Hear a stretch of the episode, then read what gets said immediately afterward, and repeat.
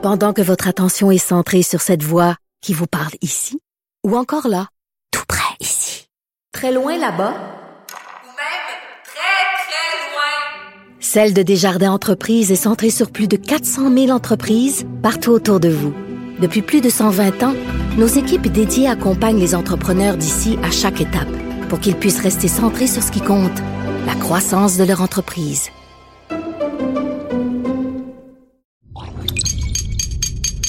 Radio. Salut, c'est Charles Tran avec l'équipe dans 5 minutes. On s'intéresse aux sciences, à l'histoire et à l'actualité.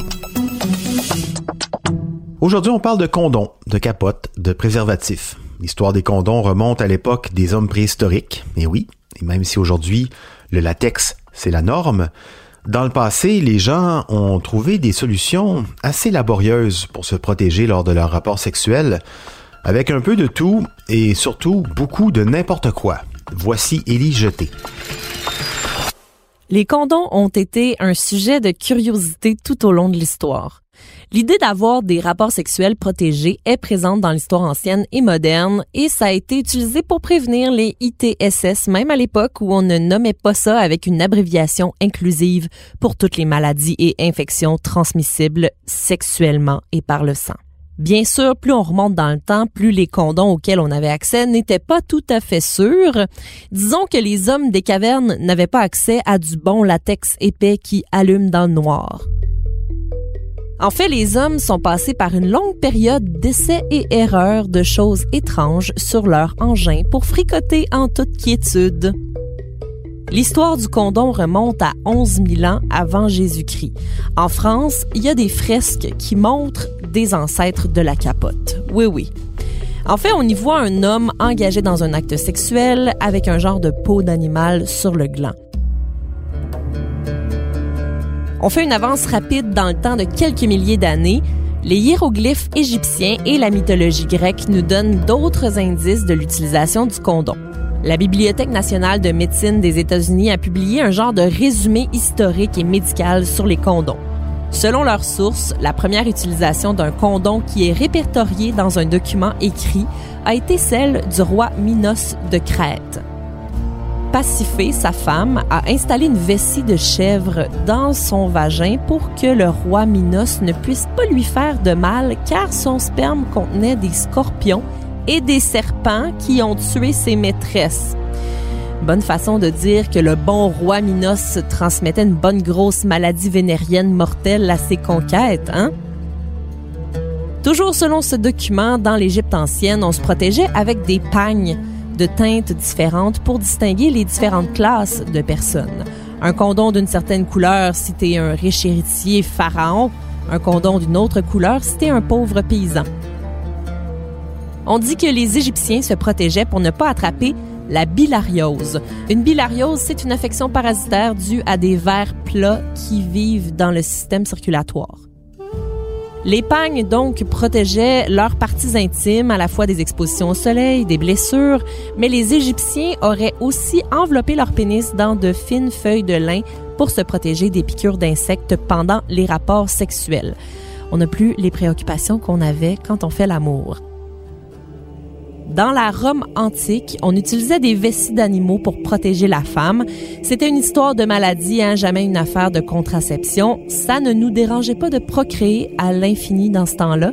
La vessie animale est demeurée longtemps d'actualité là-bas et on a aussi revalorisé en condom des intestins d'animaux. Cependant, à la fin de l'Empire romain, toute documentation sur l'utilisation des contraceptifs a arrêté d'exister et s'est réapparu en Europe au 15e siècle seulement.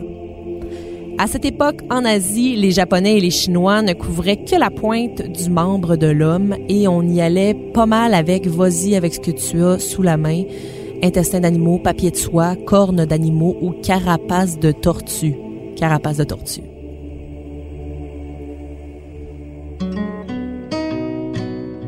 Aux États-Unis, Charles Goodyear, au 19e siècle, a découvert par erreur le procédé de vulcanisation du caoutchouc. Il arrive à stabiliser la substance pour qu'elle soit malléable et il invente les condoms en latex. Par contre, on a quand même gardé l'option intestin d'animaux longtemps.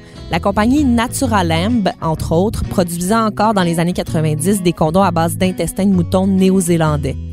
Trojan en propose encore aujourd'hui dans certains pays, mais avec des intestins d'agneau.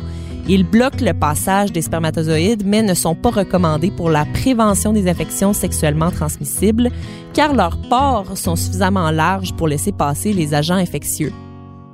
Pendant toutes ces années, la plus grande utilisation de condoms partout dans le monde au cours des 20e et 21e siècles a été liée au VIH. Mais bon, au bout du compte, ça fait environ 13 000 ans qu'on se protège pour faire l'amour, donc c'est quand même cocasse qu'on soit encore gêné de passer à la caisse avec une boîte de condoms à la pharmacie. On estime aujourd'hui qu'il y a 18 milliards de condoms utilisés chaque année, comme quoi la phrase sans condom, c'est non a fait son petit bout de chemin. Ouais, surtout qu'avec ces 18 milliards de condoms vendus dans le monde chaque année, il y en a pour tous les goûts et de tous les goûts sans doute. Même là, 18 milliards, euh, c'est pas assez. Chaque jour, l'OMS estime que plus d'un million de personnes contractent une infection sexuellement transmissible. Dans la majorité des cas, ce sont des infections, somme toute, pas très graves. Mais dans d'autres cas, comme pour 500 millions de porteurs actuels du virus de l'herpès ou des 37 millions de séropositifs au virus du sida, les conséquences sont beaucoup plus lourdes. Donc oui, dans ce cas-ci, le latex, c'est un excellent geste barrière pour employer euh, cette expression très actuelle. Merci, Élise Jeté. C'était en cinq minutes.